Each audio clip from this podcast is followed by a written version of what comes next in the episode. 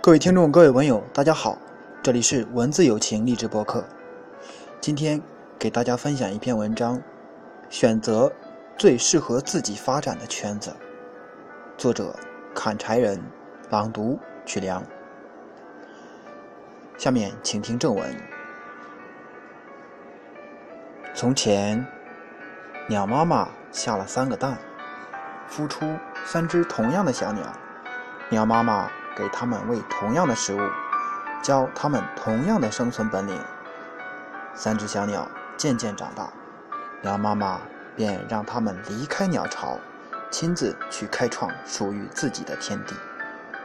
三只小鸟飞到一片河边的草地上，一只鸟抬眼看着四周。说：“哎呀，这里太好了！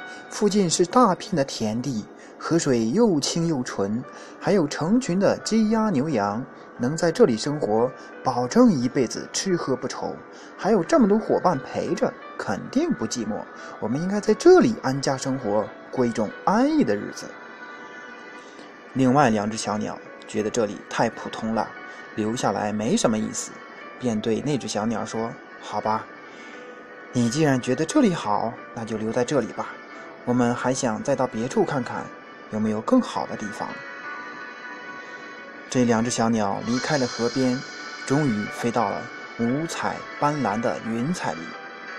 其中一只鸟从云端向下看，觉得自己高高在上，能俯视地面上的一切。在他的眼里，一切都是那么的渺小。于是他便得意地引吭高歌。他对另一只鸟说：“在云端生活，可比在那河边强多了。咱们就把家安在这里吧，永远有高高在上的感觉，多好啊！”另一只鸟觉得云端是比河边好得多，但依然不是他想要的。他说：“这里是比河边好，但依然不是我想要的。我相信世界上还有比这里更好的地方。如果……”你愿意留在这里生活，那么我只能自己去寻找了。第二只鸟留在了云端，第三只鸟振翅翱翔，向着九霄，向着太阳，执着地飞去。到后来，落在河边的那只鸟成了麻雀，留在云端的成了大雁，飞向太阳的成了雄鹰。有着同样起点的三只鸟，最后有了不同的命运，这跟他们选择的生活圈子有直接关系。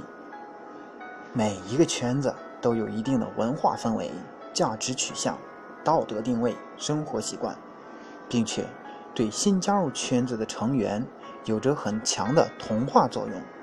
新进入圈子的人，如果不小心，慢慢的就会被环境同化。会成为与那个圈子吻合的人。在现实生活中，我们选择了什么样的圈子，就可能成为什么样的人。大学毕业以后，都想有一个工作环境好、社会地位高、收入丰厚的工作。这种想法当然正确，但却不一定是完全绝对正确的。